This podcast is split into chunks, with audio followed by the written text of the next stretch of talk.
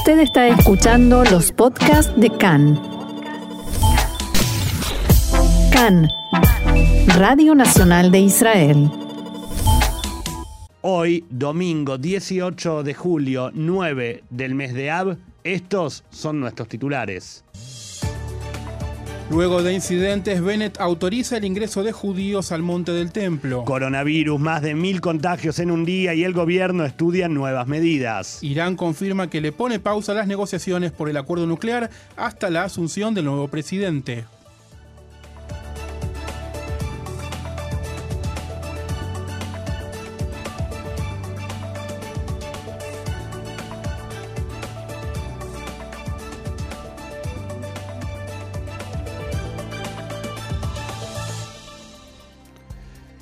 Comenzamos, Diego, ¿te parece con la información? Así es, hay una sola cosa que me olvidé decir en la introducción que quería, que es un ayuno llevadero para quienes estén llevándolo a cabo. porque Exactamente, como Tisha B'Av todos sabemos, es un día también de, de ayuno. Es ayuno, por supuesto, en todo el mundo durante un día para la comunidad judía y en Israel es particularmente difícil por el calor que tenemos, el día más caluroso del año tal vez, y entre ayer y hoy, así que esperemos que sea... Yo me quedo con, una frase que aprendí cuando llegué a Israel Sí. y, y pasé mi primer eh, Tisha B'Av y más luego mi primer Yom Kippur.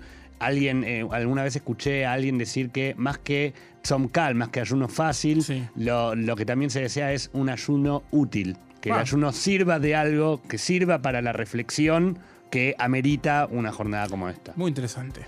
Ahora sí comenzamos, ¿te parece? El primer ministro Naftali Bennett ordenó a la policía que continúe permitiendo el ingreso de judíos al monte del templo durante el día de hoy, Tisha B'Av, a pesar de los enfrentamientos entre musulmanes y la policía anoche y durante las primeras horas de hoy.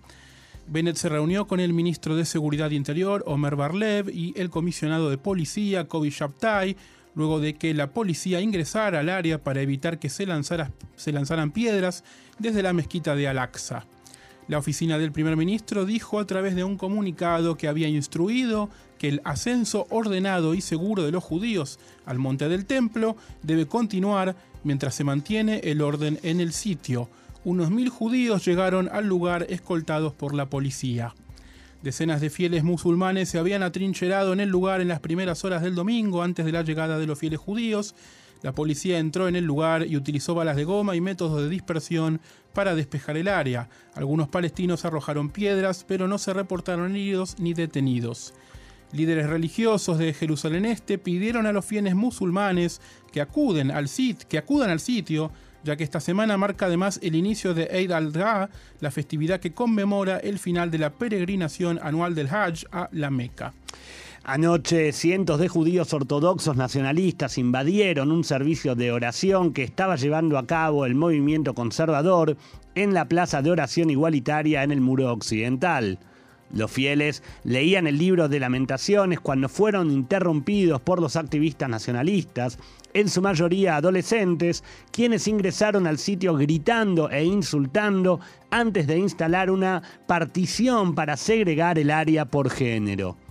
El miembro de la Knesset y rabino reformista Gilad Karib estaba en el lugar y condenó el accionar de los jóvenes. A través de su cuenta de Twitter, Karib escribió, abro comillas, por ellos lloro. Gritos y maldiciones y luego cánticos de devoción a Jerusalén. Así es como se ve el odio sin sentido bajo el disfraz del amor de Dios. El diario Haaretz informó que los jóvenes eran parte de una organización llamada Liva que ha realizado eventos diarios en el sitio en un intento de boicotear los planes del nuevo gobierno para implementar la creación de un segmento igualitario frente al muro occidental.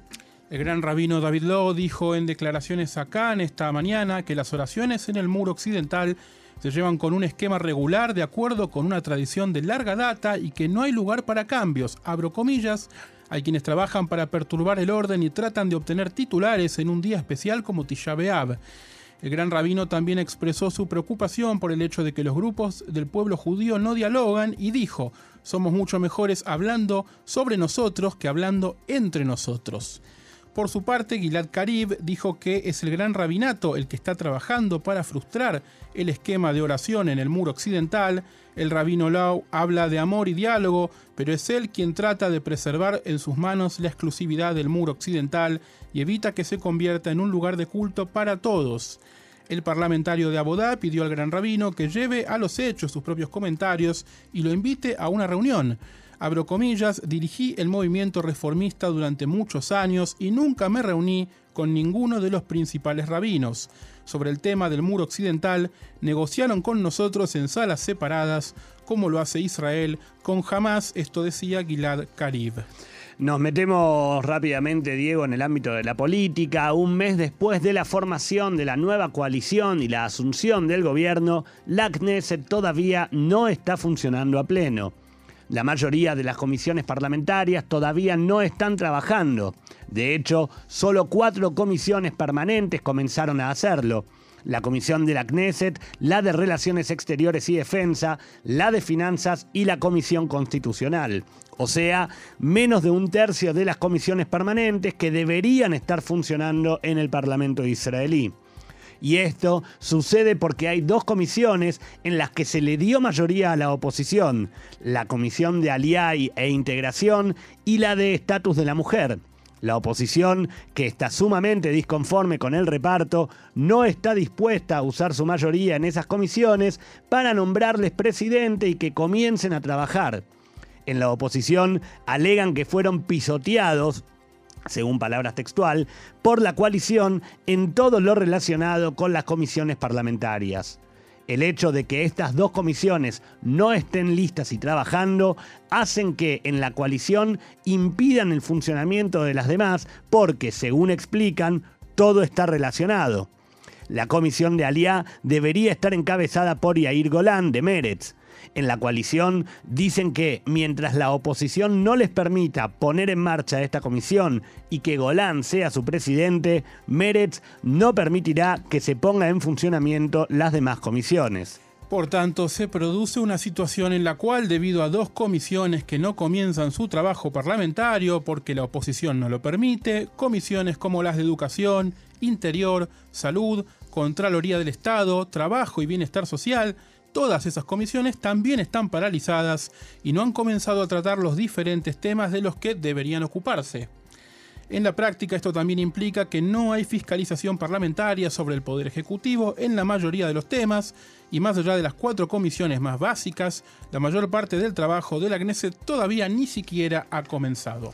Continuamos con otra información. En un artículo firmado por los periodistas Ronen Bergman y Mark Massetti, el diario The New York Times informó en su edición de ayer que el Ministerio de Defensa de Israel concedió licencias de exportación a empresas cibernéticas para vender software y programas de espionaje a Arabia Saudita desde 2017 y continuó otorgándolas incluso después de que quedara claro que eran utilizados contra activistas de derechos humanos y miembros de la oposición y también después del asesinato del periodista Jamal Khashoggi. Hasta hace poco tiempo Arabia Saudita era definido como enemigo y los israelíes tenían prohibido viajar a ese país por el temor de que alguno pudiera ser secuestrado e Israel tuviera que pagar un alto precio por su devolución. El incumplimiento de esta disposición era considerado un delito penal y tratado con severidad por las autoridades.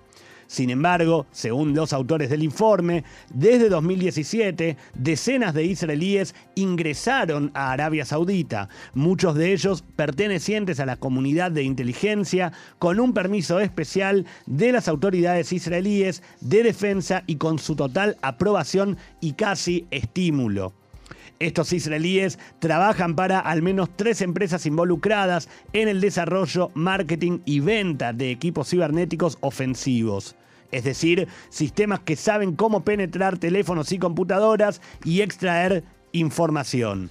Los autores del artículo señalan a la empresa NSO como la primera que hacia finales de 2016 inició negociaciones con las agencias de inteligencia sauditas para vender sistemas al país estas conversaciones, incluso antes de cualquier venta, requieren de la aprobación del Ministerio de Defensa y esta empresa la recibió. A principios de 2017, NSO vendió su principal sistema de piratería, Pegasus, a la inteligencia saudí. El sistema Pegasus fue utilizado, entre otras cosas, por el equipo de Saad al-Qahtani, entonces asesor principal del príncipe heredero Mohammed bin Salman, y quien fue acusado en 2018 de ordenar el asesinato de Hayoji. Varios activistas de derechos humanos en Israel solicitaron a la justicia que ordene al Ministerio de Defensa que revoque la licencia por la cual NSO puede exportar equipamiento a Arabia Saudita. El Ministerio de Defensa exigió que la audiencia se realizara a pruebas a puertas cerradas y se negó a brindar información sobre las transacciones. El juez rechazó la petición y dictaminó que el proceso de tramitación de las solicitudes de licencia de comercialización o exportación en ese ministerio es un proceso sensible y riguroso en el que se examinan en profundidad la solicitud de exportación. De acuerdo con este informe, que cita fuentes involucradas en el tema, al menos uno de los sistemas de espionaje provistos por empresas israelíes continúa activo y es utilizado en Arabia Saudita. Desde el Ministerio de Defensa israelí reaccionaron a esta publicación mediante un comunicado en el que aseguran que supervisan la comercialización y exportación de productos cibernéticos en base a las normas internacionales habituales en el tema y de una manera mucho más estricta. También señalan que la supervisión del ministerio no termina con el otorgamiento de la licencia e incluso posteriormente realizan un estrecho seguimiento. Además, si se comprueba que fueron violadas las condiciones de la licencia, especialmente en lo relativo a derechos humanos, se procede a la revocación o suspensión de las licencias de exportación de seguridad, esto decían desde el Ministerio de Defensa. Continuamos con más información. Diego, el viceministro de Relaciones Exteriores y jefe del equipo negociador de Irán, Abbas Araghchi, anunció este fin de semana que las negociaciones que se llevan a cabo en Viena para intentar salvar el acuerdo nuclear de 2015 no se reanudarán hasta que asuma el gobierno del presidente electo en el próximo mes de agosto.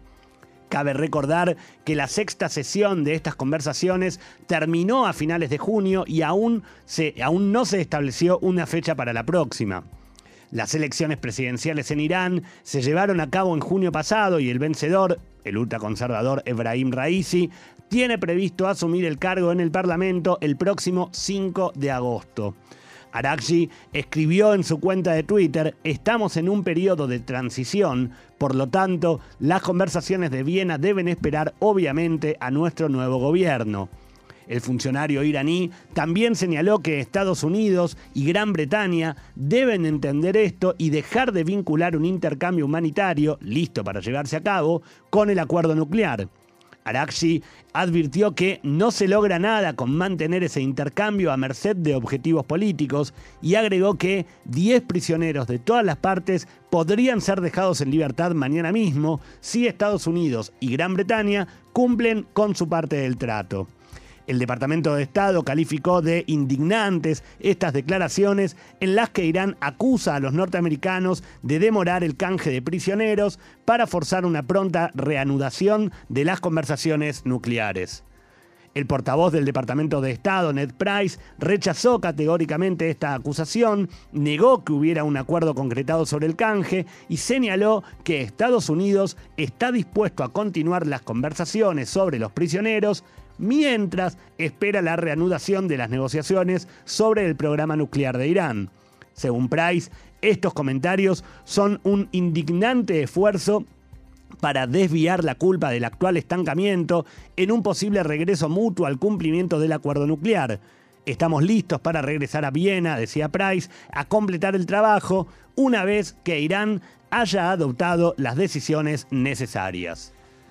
Otra información, el presidente Itzhak Herzog envió una carta a su par alemán Frank-Walter Steinmeier expresando sus condolencias por las víctimas de la letal inundación que azotó Europa y ofreció cualquier ayuda que Israel pudiera brindar. Herzog declaró, estoy de acuerdo con el presidente de Alemania en que el desafío del calentamiento global que contribuyó a esta calamidad requiere que todos hagamos un esfuerzo especial. Estamos dispuestos a ayudar de cualquier manera posible. El número de víctimas fatales por las inundaciones en Alemania y Bélgica asciende a al menos 170. Los estados alemanes de Renania del Norte, Westfalia, Renania, Palatinado y Sarre han sido los más afectados por las lluvias.